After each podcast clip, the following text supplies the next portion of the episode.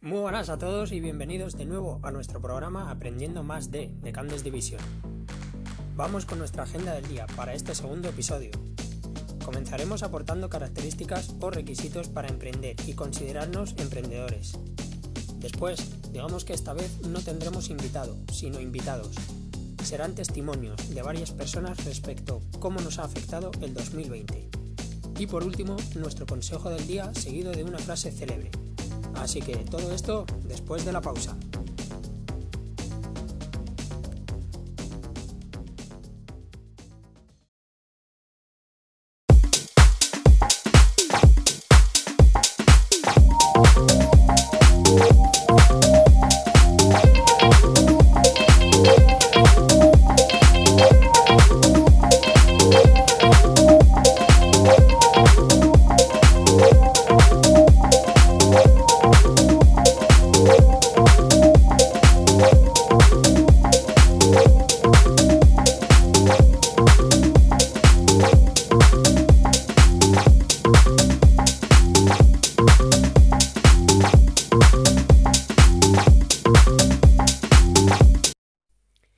En nuestro primer episodio hemos mencionado que emprender no es solo una vinculación al mundo de los negocios, sino que también significa poder crear una familia, empezar un viaje alrededor del mundo o tan solo poder dedicar tiempo a nuestro hobby, entre otros.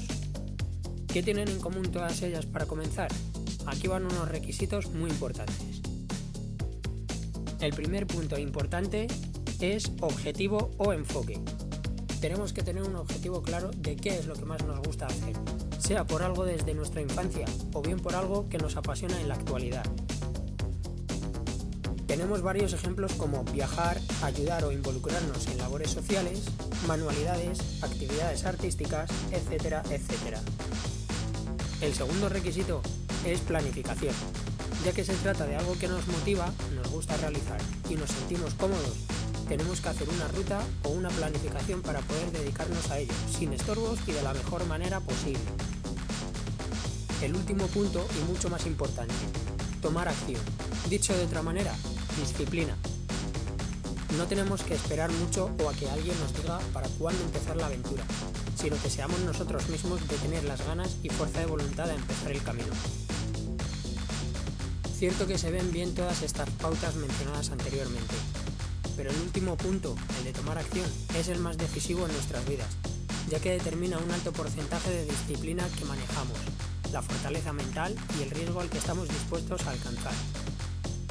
Con estos tres requisitos que hemos mencionado, objetivo, planificación y tomar acción, serían nuestros comienzos para considerarnos emprendedores, por lo que con esto cerraríamos nuestra primera orden de la agenda. Una pequeña pausa y regresamos rápido para nuestra segunda orden de la agenda. Allá vamos.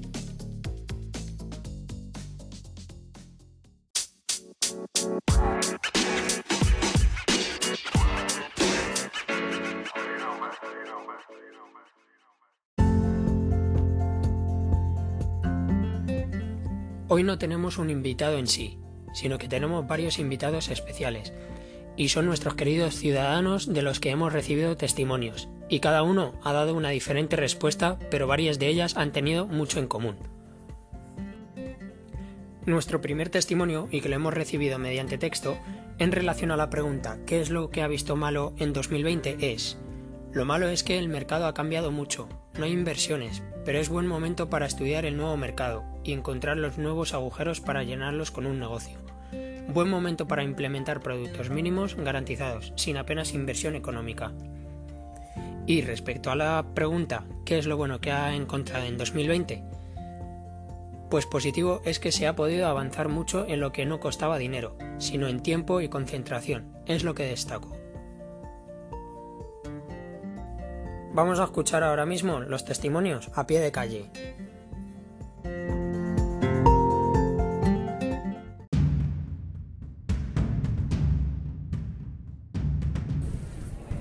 ¿Qué le ha quitado 2020? ¿Qué es lo que ves que le ha quitado 2020? ¿En tu proyecto o en tu camino o lo que hayas visto?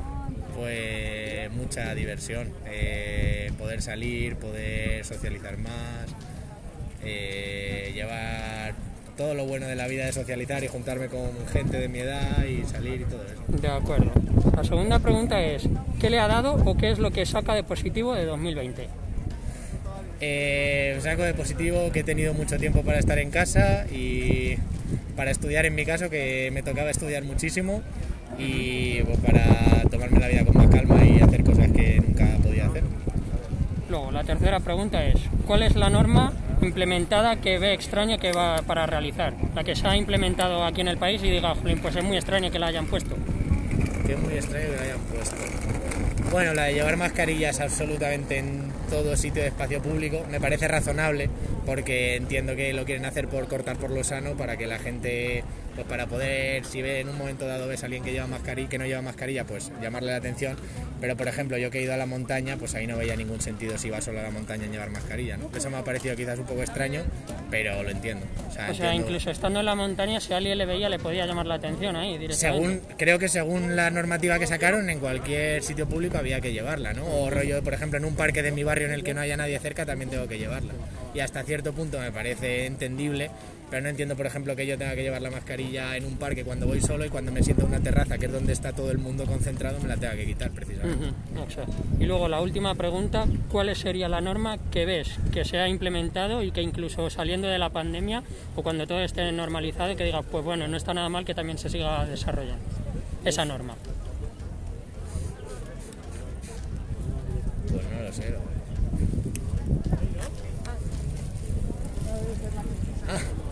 la higiene de manos y pues eso, mantener la higiene de manos y mantener las precauciones con las enfermedades infecciosas en general.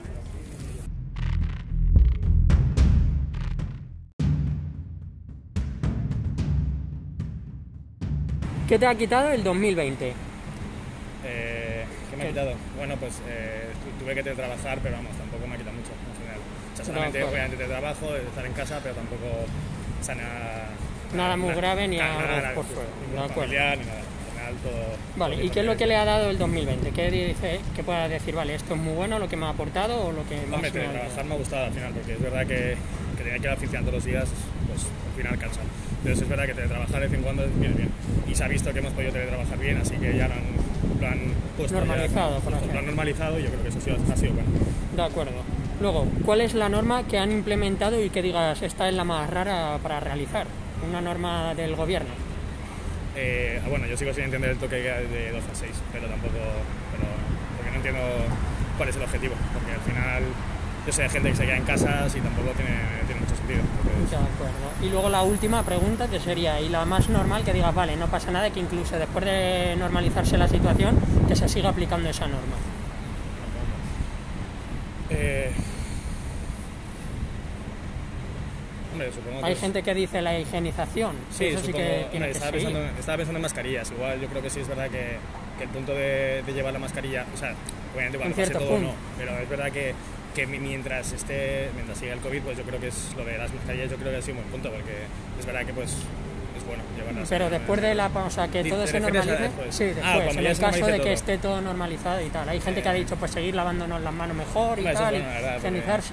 Eso supongo que ha ha sido un buen cambio, porque yo siempre, de hecho, siempre me fijaba que, que no todo el mundo se lava las manos y, y eso es un buen punto, porque yo creo que la gente está más, más concienciada de que hay que lavarse las manos. eh, Sí o bastante. sí, ¿verdad? Justo, sí, yo creo que ese es el de- buen punto, la verdad.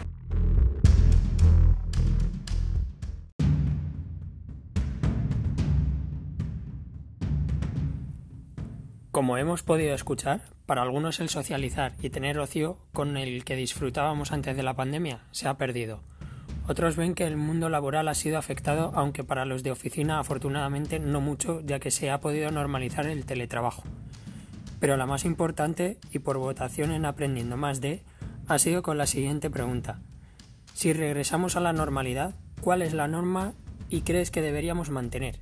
Aquí la respuesta.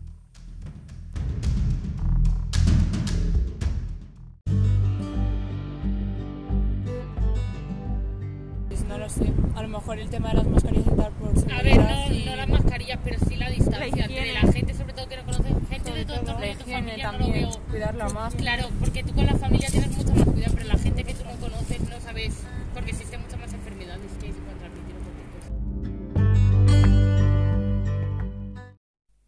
Pues ya sabéis, distancia con la gente desconocida e incluso lo tomaremos como consejo del día. Si estamos de fiesta o en eventos con gente desconocida y nos presentan a alguien nuevo, un saludo a distancia salva tu salud.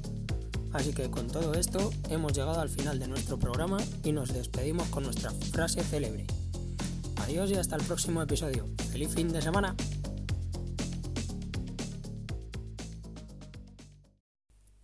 Tienes que aprender las reglas del juego, después llevarlo a la práctica mejor que nadie. Albert Einstein